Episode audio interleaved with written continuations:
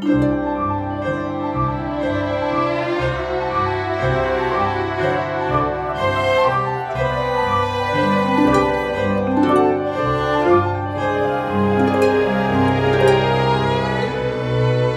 家好，欢迎收听跳一跳摘到的果子 High Hanging Fruits，我是朱怡。我是刘佳。大家是否还记得，在上一期节目的末尾呢，我们有让大家准备好四种巧克力，因为我们这一期的节目是非常特别的哦，大家会一边吃着巧克力一边听。那现在大家有没有准备好呢？四种巧克力分别是黑巧克力、咖啡味巧克力、薄荷味巧克力、焦糖味巧克力。大家如果没有准备好的话，现在请暂停节目，赶快去准备。然后 带着四种巧克力来开始听我们的节目吧。那好，现在欢迎回到我们的节目。今天想让大家边听我们的播客边吃巧克力的原因，是因为我们想介绍一位作曲家 Maxine Goulet 给我们带来的巧克力交响乐。Maxine Goulet 这个名字你听上去可能不是非常陌生哦，因为他的名字其实在每次我们的播客介绍里面都会出现，因为他给我们写了片头曲和片尾曲。嗯，刚刚大家听到的那段音乐就是他写的。嗯嗯嗯。诶，我们为什么会发现这位作曲家的作品呢？所以我是最初去加拿大 Hamilton 听一场音乐会，然后其中有一个作曲家，他是活着的，我发现，好难得。对对对，大部分时间你听古典乐的时候都是像贝多芬呐、所以那场音乐会是古典乐的。古典乐，嗯对。然后我去到那时候，我发现，咦，这个作曲家是活着的哦，嗯 然后就觉得有点担心，其实那个时候，而且很年轻。跟我年纪差不多，对所以我那时候有点担心，因为觉得有点就是当代作曲家给人感觉总会写出一些叮叮咚咚啊，然后我懂我懂你的就意思，这种就很实验。然后有拿个句子句。对对对对对，就是有有一点就是难以接受过于超超现实的音乐，所以我那时候去的时候期望非常非常低。哦，对，然后去听到的时候觉得就没有很叮叮叮咚咚咯，还算是惊艳到了呢。听完以后觉得嗯就是很流畅，有现代感，但是完全没有那种要故意装模作样的感觉。嗯嗯所以那时候一直对他印象很好。嗯，后来就一直是朋友。嗯，然后也会去听他其他一些音乐会，都觉得很有趣。嗯而且在同时，他不仅写古典乐，他还会写游戏音乐。哇，好好玩，好就其实。对，其实而且这个跨度很大哎。对的，跨度非常非常大，而且用的技巧也很不一样嘛。因为嗯游戏音乐，大家其实很多时间会根本就不注意到他们的存在。对对对，哎，其实我们的片尾曲是他游戏音乐的作品。嗯，关于呃 Maxine 的游戏音乐，我们会有专门一期采访他，所以这次就先不要聊啦。嗯嗯嗯。嗯嗯嗯，这就是我认识 Maxine 第一次的经历。后来我就会对 Maxine 有更多的了解，就是有更多聊天啊，然后更多接触以后。嗯我想问你啊，注意，你喜欢教书吗？哦，我还挺喜欢的呀。你会在南京教书是不是？对，我在南大教本科生的编剧。哦，你为什么会喜欢教书？嗯，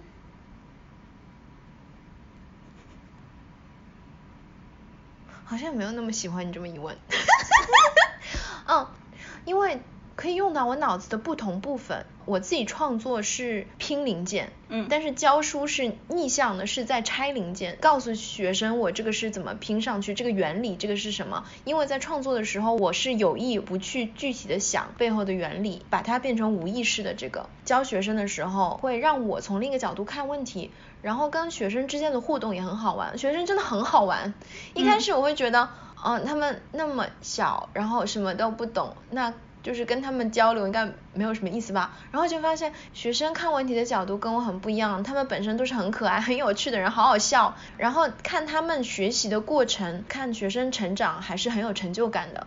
嗯，因为我在想，就是 Maxine 在这一点上和你有相通之处，因为他也是一个创作者，嗯但他非常非常爱教书。我对他的第一印象就是非常非常爱教，就是那时候我根本就没有问他很多问题，他教了我很多关于音乐创作上的东西。嗯然后我那时候一直很疑惑，说 Maxine 为什么那么爱教人？嗯而且很他很有耐心。后来我跟他聊多了，发现他其实小时候是有阅读障碍的。嗯就是看文字的时候，他没有办法一口气把字母就是拼成一个单词，对，看字母的时候全都是乱的，对对对，所以那时候他小时候被当做弱智，嗯，然后几乎就是老师觉得他应该进弱智学校，嗯嗯嗯，但是后来他碰到一位非常好的老师，然后鼓励他用自己的方法去学习，嗯，然后直到今天他作为一个就是已经是创作了非常多古典音乐的作曲家，嗯，他觉得看到了在自己身上看到了教书是多么重要，嗯，所以他也会觉得有有义务或者也非常有激情去帮助其他就是天资上看上去没有那么聪慧的学生，是的，对，所以和他接触以后也让我改变了对教课的态度，让我很非常敬佩。所以我们现在讲了很多关于 Maxine 他这个人，我们不如讲一下他的音乐。呃，Maxine 和我们分享了他的一个非常特别的交响乐，叫巧克力交响乐。这个巧克力交响乐是他围绕四种巧克力口味写出来的音乐。哦，对，其实我们节目做到了，现在是第十二期了。我们也想尝试一些不同的东西。我们一直来是两个人聊天，然后我们会有嘉宾。这其实还是很传统电台很传统，我们可以打破，我们可以做实验，可以做各种，大家也可以把自己的想法告诉我们。嗯。要鼓励大家把想法告诉我们吗？先先不鼓励吧。嗯嗯。嗯，先还是以我们的想法为主吧。嗯，所以我们就想，哎，那我们可以做一期音乐节目嘛？嗯，可以吃巧克力，然后可以互动啊。嗯，所以这也是一个非常特别的体验。他这个巧克力交响乐的灵感哦，我其实问了一下他。就是 干嘛会写一个跟食物有关的音乐？他说当初他走进一家巧克力店，然后就翻到背面看那些巧克力的各种味道的描述，他发现那些描述里面会比如用一些单词，就好像它的质感呐，这个巧克力的平滑度啊，还有它的对比度，比如什么更甜啊、更苦啊、更更咸啊之类的。他发现，咦，感觉跟他平常写音乐的时候用的形容词很像，对对对对，所以他就在想。那我把这些单词照搬过来写一个，就是和这些描述很像的音乐来感觉一下。对对 对，他也是有一点想做实验的心情。嗯嗯。然后写出来以后，结果发现非常受欢迎，很多交响乐团他们都觉得这个点子很有趣。对对对。然后他们都会上演他的这部交响乐。哇，我现在脑子里已经有各种水煮鱼交响乐、干锅牛蛙交响乐，你下次可以串串香交响乐。你你下次可以推荐给 Maxine，然后看他会不会愿意接受你的意见。哇，蟹粉小龙交响乐。好，stop stop。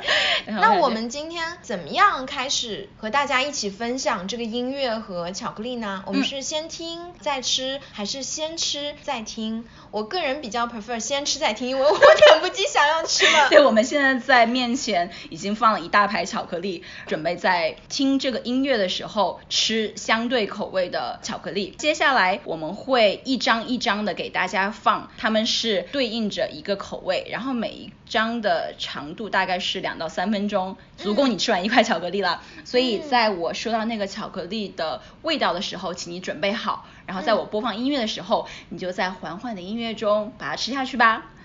哇，我们变成音乐调频了。对，但是在我们放之前，想要告诉大家，我我们两个的音乐修养就是，对，几乎没有修养，对，没有什么修养，所以 这不是一个音乐评论节目。大家先调低预期。那准备好了吗？朱茵，你准备好了吗？我准备好了，我一直在准备。我们开始 到现在一直想吃。第一个巧克力的口味是焦糖味的。在我给你巧克力之前，你觉得焦糖味的巧克力音乐会是怎样的呀？很甜，而且很顺滑，那个很滑的那个感觉，而且焦糖是黏黏的嘛，然后所以就是甜又很黏。算了，算了你的口齿不清，给你巧克力吧，看你口水已经出来了。拿着，OK，Ready？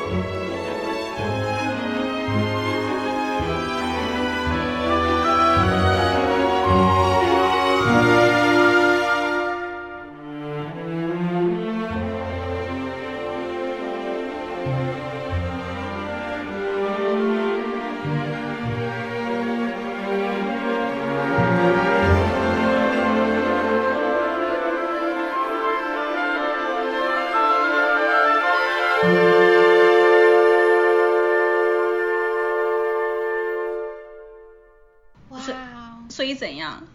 所以真的很甜。刚感觉都要飞起来了，对，要飞起来了，然后感觉像进个花园。而且那种飞是旋转着飞，转一边跳舞，然后下面有蓬蓬的很大的裙摆。我刚刚脑海中的影像是《爱乐之城》里面两个男女主角在跳，因为他们跳的时候就很很顺，然后对，而且而且因为这个感觉是很古典嘛，很复古，然后觉得那个男主角是穿军服的，要马上去打二战了。所以我们下一个要听的是黑巧克力。嗯，这个你觉得会怎样？我觉得会很黑，我觉得会比较冷静的黑还是一点，会黑暗 dark 邪恶的黑还是冷静的黑？不知道不知道它会怎么样诠释，但是我觉得会更浓一点，嗯，更 intense 一点。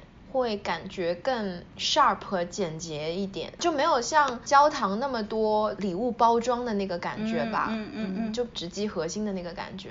然后提醒大家哦，在准备这些巧克力的时候，最好准备一杯水吧，因为我记得我以前在挪威念书的时候，参观巧克力工厂，在参观的图上你可以随便吃，你可以任意吃多少，你想象在做梦一样，但是你不可以带水进去，这就决定你吃不了多少嘛。OK，那我们接下来来听黑巧克力。你觉得黑巧克力会是怎样？我听过，所以我不想告诉你，不想影响你。对。嗯，那我也希望我的猜测不要影响观众的猜测了，大家也可以想一下。不要听，注意胡说八道。好，我们接下来来听黑巧克力。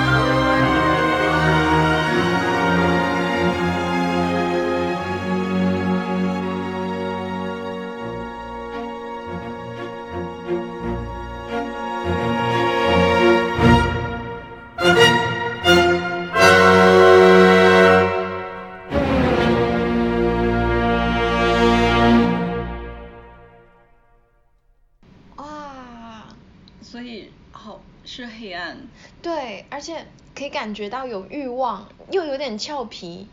前面有点俏皮，就是前面还可以跳个小舞，到后面觉得就是这种俏皮，不是说就很可爱的俏皮，而是说就有点像是《Killing Eve》里面那个女杀手，就是她杀人的方式是还是蛮有幽默感的。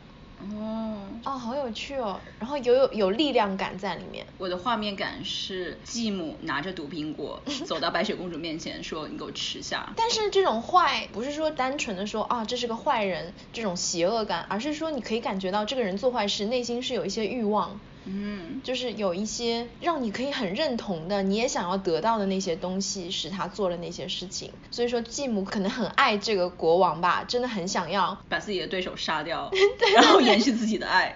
就是感觉他下的这个毒手背后有很多，不是很好笑，现在觉得有点像连环游戏。Maxine 看到了巧克力，他想写一部音乐，然后你听到他音乐，你又想写一部话剧。啊，好棒哦！没有想到 Maxine 是这样的。因为我跟他也见过面嘛，聊过一下。对他看过你的戏，对。对对对，聊天的时候我没有感受到他这一面，就好有趣哦。哦，所以你觉得 Maxine 内心其实也很黑暗，他才不是黑暗啦，就是很有趣啦，我会觉得很俏皮。还有两部，还有两个巧克力可以继续吃。嗯。接下来是 Mint，这个很好，语言将会听到怎样的？但是我又觉得清爽啊，还能怎样？我觉得，嗯，我觉得薄荷巧克力是个很奇怪的东西，薄荷本身是很清新，嗯。很轻盈，嗯，然后很锐利的，嗯，巧克力本身又是很粘稠，嗯，又是很重，又是很甜的，所以两个其实是非常，其实今天我相反的耶。对，今天我去买巧克力的时候还买不到它，不是一个那么常见的巧克力。我我去到三家，然后他说没有薄荷，然后我就啊，好吧，好吧，又然后又继续去找下一家，终于找到薄荷巧克力。所以会感觉是会对比很强烈，又有轻盈的、刺激的，嗯，又有。粘稠的、厚重的、甜腻的在一起，哦，所以你会觉得是一种反差，会有反差。我我还以为会就是很轻盈、很轻盈要飞起来，又不是薄荷口香糖，这巧克力。我在我我在 focus 在就是在薄荷上面嘛，嗯，有种刷牙感嘛可能。那好，那晚上就不要刷牙，就吃巧克力就睡觉好了。好，我们来听下一个薄荷味的巧克力。嗯。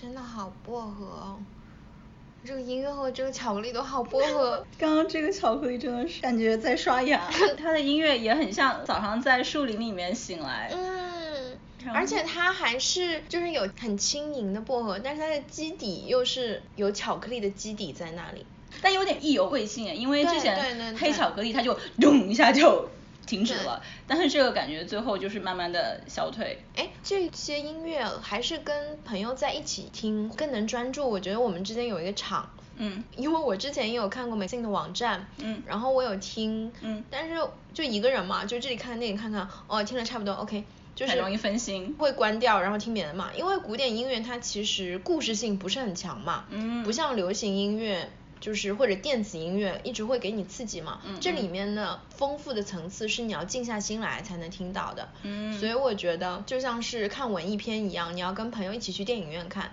我觉得听交响乐你也是跟其他人在一起静静的听，嗯这段时间你不要做其他事情，嗯就更能够 get 到它的美。嗯，其实还是蛮蛮困难的，因为平常我也是拿交响乐做背景音乐。就是写程序的时候背景音乐，因为其他的音乐你就会突然刺激到你，然后就会分心。对对对但交响乐就是永远都是古典乐啊，都是那种平平平平的，即使他们觉得很震撼的，对我们现代人来说也是非常平的嘛。好，我们就到最后一个啦，咖啡巧克力。我有点想不出来它要怎样，是很刺激吗？还是很苦？很苦的话就会有点像黑巧克力，咖啡有一种很 sophisticated 的口感，就很很深沉，本身它的是很丰富，嗯和深沉的，然后它再跟巧克力结合，就是感觉是两个四十多岁的人成为朋友，然后两个那你觉得和黑巧克力有什么区别？黑巧克力感觉就是不也很成熟吗？黑巧克力那个是老奸巨猾吧？OK OK，就是感觉是两个很有阅历的人，然后而且性格都是很很好，所以是更正义的黑。就感觉两个人一起约了去钓个鱼什么的，而不是说哦我们一起杀个人吧。OK OK，那我们来听一下，好，最后一个咖啡巧克力是怎样的？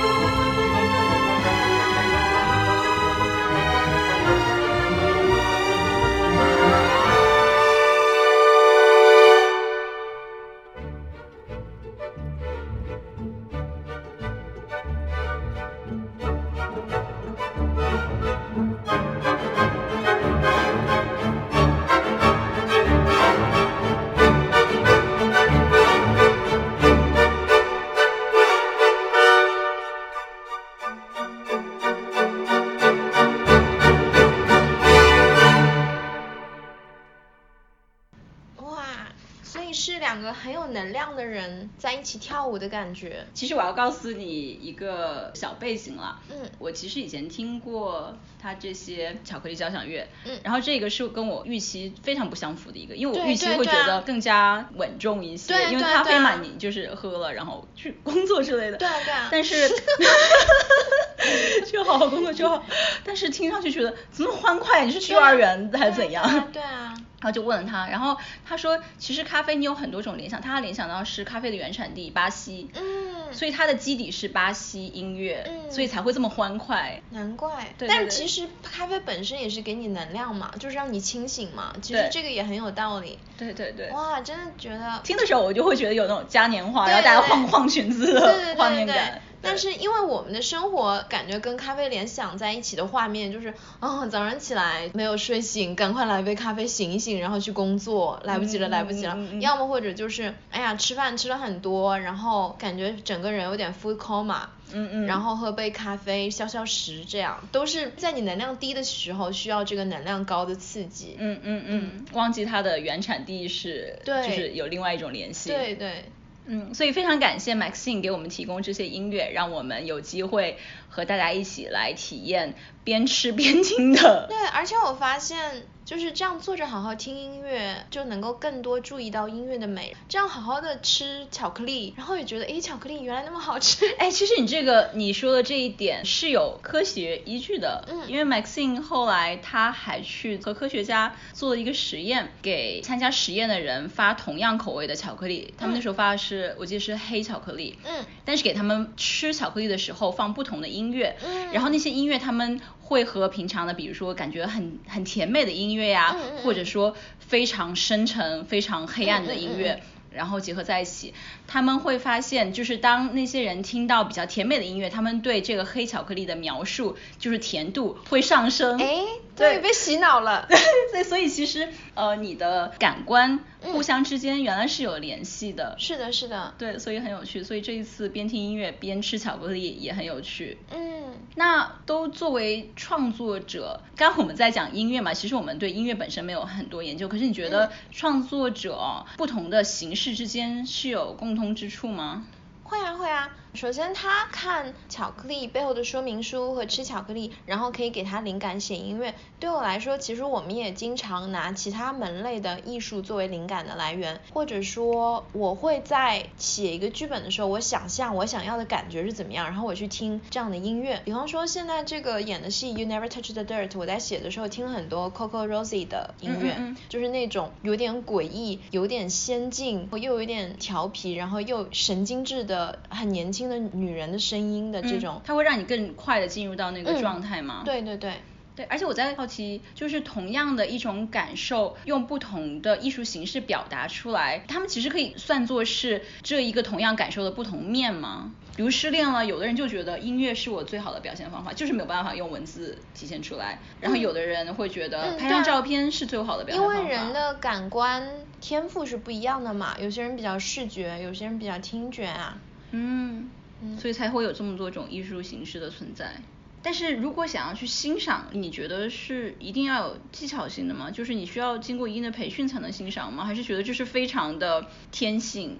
我不知道哎，我觉得就像我们也没有受过古典音乐的训练，那我们也刚才也有享受到。但是如果我们接受了训练，可能会享受到更多吧。嗯嗯嗯，就是这种技巧啊，会的呀。因为我们一起看戏的时候，我觉得你看到的比我看到的多很多。对对对，因为你知道，你会想的更深层次，会从故事，嗯，它的除了表面意义上的以外的东西再去思考它。但是有些时候，我觉得人会被一些东西打动，但是他理性上都不知道为什么自己会被他打动，但是感性上就是觉得啊，好打动我，他也讲不出来。讲得出来的话，那就是科学了。那不就是我们这种写个论文来描述一件事情了吗？就是就你看个戏，然后说我为什么哭了呢？为什么我在流泪？那也不知道他打动了你哪个点，可能相关的记忆是藏在你的潜意识里吧。嗯，那今天大家听了 Maxine g u l e 的巧克力交响乐，你觉得有什么感想呢？如果你有特别有意思的想法，欢迎和我们分享。我们之后还会有一期节目是关于 Maxine 工作的另一面，为游戏作曲。游戏音乐和古典音乐是非常不一样的，因为游戏音乐不是线性的嘛，不是从头到尾一口气写成或者演奏完。游戏它是要根据这个玩家打到哪里，过了关没有或者失败了，都一定要瞬间转变，并且那种转变是要非常顺的。哎，其实很有意思，跟我们写互动型的戏是非常像的嘛。嗯，对，下一次我们采访 Maxim 的时候，我们就可以看它和你们戏剧的方法有没有任何相通之处。嗯，那好，我们今天 High Hanging Fruits 巧克力交响乐专辑就到这里，感谢大家的收听，我是刘佳，我是朱怡，拜拜，拜拜。